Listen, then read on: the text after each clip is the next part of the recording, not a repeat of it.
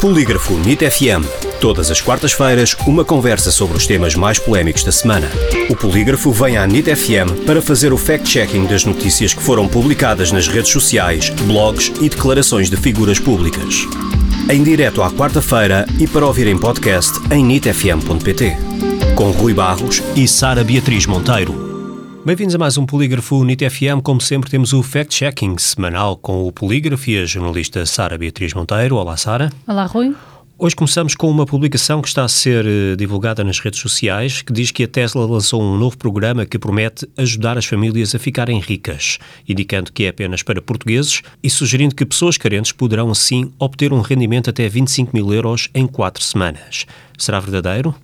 A informação é falsa ao clicar no link que circula nas redes sociais com as informações sobre o suposto programa, percebe-se que o artigo em circulação não tem qualquer relação com a Tesla. Na verdade, trata-se de um esquema de burla ou phishing com o objetivo de recolher dados pessoais bancários ou mesmo eh, instalar vírus no dispositivo que acede à promoção falsa.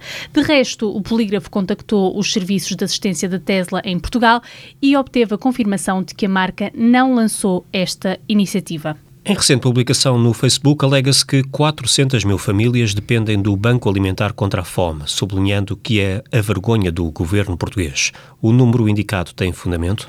A publicação é imprecisa. Na verdade, há 400 mil pessoas e não 400 mil famílias a receber apoio do Banco Alimentar. Quem o confirma ao polígrafo é a presidente da Federação Portuguesa dos Bancos Alimentares contra a Fome, Isabel Jonet. A mesma fonte avança que em 2019 havia cerca de 380 mil pessoas a precisar deste apoio e que com a pandemia esse número aumentou. Joné explica que o número hoje será ligeiramente maior do que 400 mil pessoas, mas não será muito diferente disso. Contudo, não são 400 mil famílias, como se diz na publicação. Conclusão: a informação é imprecisa. E hoje finalizamos com mais um tema viral, o primeiro jornal português de fact-checking de saúde. E será que os medicamentos genéricos são menos eficazes? Este é um mito que se tem falado muito. A ideia de que os medicamentos genéricos são menos eficazes eh, não passa de um mito, como disseste. Na verdade, os medicamentos genéricos são produzidos com a mesma substância ativa que os medicamentos de marca e, segundo a Agência Europeia de Medicamentos, usa-se a mesma dose para tratar a mesma doença que no medicamento de referência. Além disso, os genéricos são mais baratos porque a farmacêutica que os vende não gastou dinheiro a desenvolvê-los. Conclusão: é falso que os genéricos sejam menos eficazes do que os medicamentos de marca. Sara, obrigado. Obrigada. Boas entradas.